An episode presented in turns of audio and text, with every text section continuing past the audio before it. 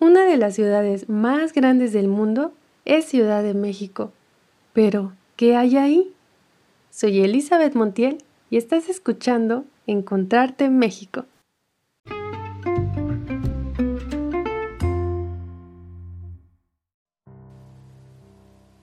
Hola, hola, ¿cómo estás?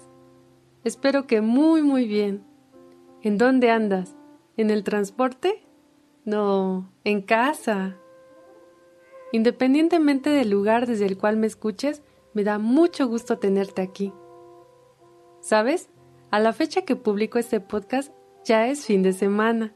Y no sé tú, pero yo, cuando escucho esas tres palabras, fin de semana, me pongo en modo placer. Ey, ey, ey, ey, ey. Calma. Cuando hablo de placer, pienso, por ejemplo, en una tarde-noche de películas, en ser permisiva con la dieta y durante dos días comer dulces y botanas, en llamar, por ejemplo, amistades y familia, o, mi favorito, salir a dar la vuelta. ¡Ay, pero que no se puede! ¡No! Bueno, antes de que nos estresemos y dejemos una lágrima caer por entre la mejilla, mejor te cuento de un lugar que, uff, está... No, pero si nada más de acordarme, me emociono. Se llama... Ándale, ese que estás pensando. Ciudad de México. ¿Ya la visitaste? ¿Y qué te parece? A mí me fascina. ¿Por qué? Ah, porque, mira, es una ciudad enorme y en ella encuentras de todo. Te voy a dar unos ejemplos. Si quieres un lugar para pasear con árboles, arte y una onda muy intelectual, pero al mismo tiempo familiar, Ahí tienes Coyoacán. Es una de las 16 alcaldías que componen la Ciudad de México. Ahí es donde está la famosa Casa Azul de la pintora surrealista Frida Kahlo, cuyo nombre completo era Magdalena Carmen Frida Kahlo Calderón. Un nombre muy largo, ¿verdad? Ella nació en esa casa en 1907. Su padre, Wilhelm Guillermo Kahlo, era de ascendencia húngaro-alemana y Matilde Calderón, su madre, era originaria del estado de Oaxaca. La historia de Frida Kahlo es muy interesante y también un poco triste. Cuando ella tenía seis años, contrajo una enfermedad llamada poliomielitis. Espero haberlo dicho bien. Poliomielitis que provocó que una de sus piernas, la derecha, quedara más pequeña que la otra. En la escuela le hacían mucha burla por ello, pero eso no impidió que fuera una buena estudiante. Hay quienes dicen que las experiencias más duras nos hacen crecer y sacar lo mejor de nosotros. Y Frida es un claro ejemplo de ello.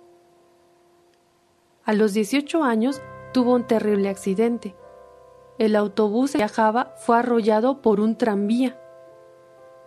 Y debido a las lesiones ocasionadas, Frida tuvo que permanecer en cama sin apenas moverse durante meses.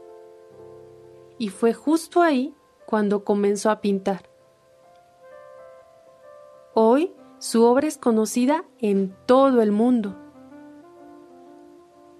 Su especialidad fueron los autorretratos y en varias de sus pinturas retrató a su pareja y compañero Diego Rivera, otro gran pintor y muralista cuya obra puedes apreciar en distintos recintos, incluido el precioso Palacio de Bellas Artes del Centro Histórico.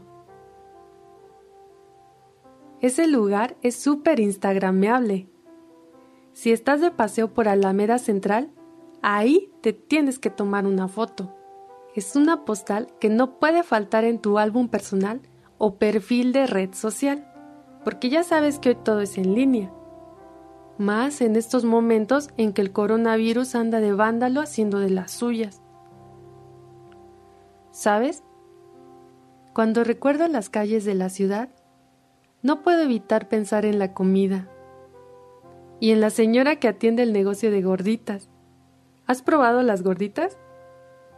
Si vives en México seguro que sí, pero si no, las gorditas son unas bolitas de masa de maíz con chicharrón prensado. Están un poquito aplanadas, se ponen a cocer en aceite y una vez fritas se rebanan por la mitad. Las abres y colocas dentro de ellas lechuga, queso, crema y, por supuesto, salsa. Sí, chile, todo lleva chile aquí en México. En Ciudad de México también puedes encontrar comida internacional. Allá por la colonia llamada Polanco, en la alcaldía Miguel Hidalgo, justo al lado de las instalaciones de la Embajada de Venezuela, hacen unas cachapas con queso de mano y carne mechada muy buenas. Y el precio es más o menos accesible. De momento no tengo el dato exacto, pero si mis cálculos no fallan, te gastas menos de 200 pesos con bebida y todo. Claro, hay más platillos. Y quizá es una opción más para cuando quieres comer fuera con un amigo, una amiga, tu pareja por ahora el local tiene servicio a domicilio y lo puedes encontrar en internet. Se llama Órale Arepa. Oye, pero yo te he contado de estos lugares y experiencias y no te he dicho cómo llegar a ellos. Mira, en Ciudad de México tenemos varios medios de transporte.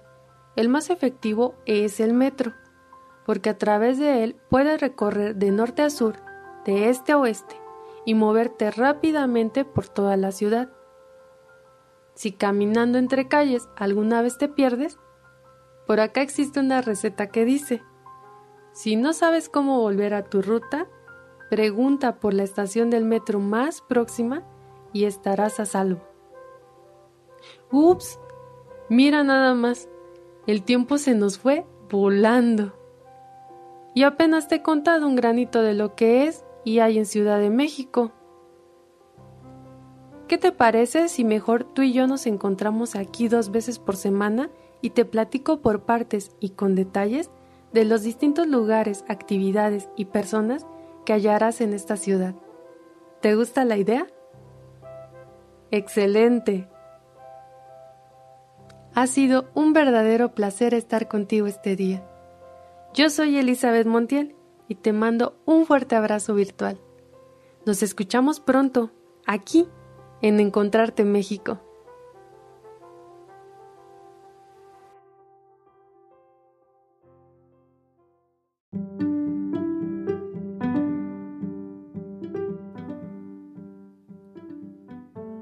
Te ha gustado el contenido de este podcast, no olvides darle me gusta y compartirlo.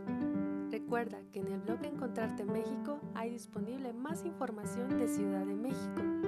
La dirección del sitio la puedes encontrar en la cajita de descripción, así como mis redes sociales. Te espero en el próximo episodio.